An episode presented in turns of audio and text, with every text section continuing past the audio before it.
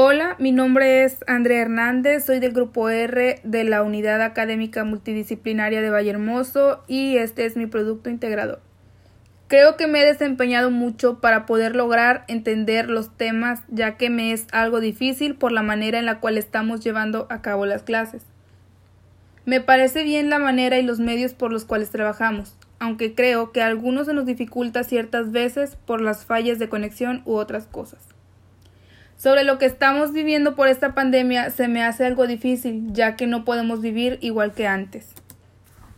No podemos reunirnos la familia completa como antes o salir a ciertos lugares libremente porque no permiten niños y en mi caso tengo hermanos menores.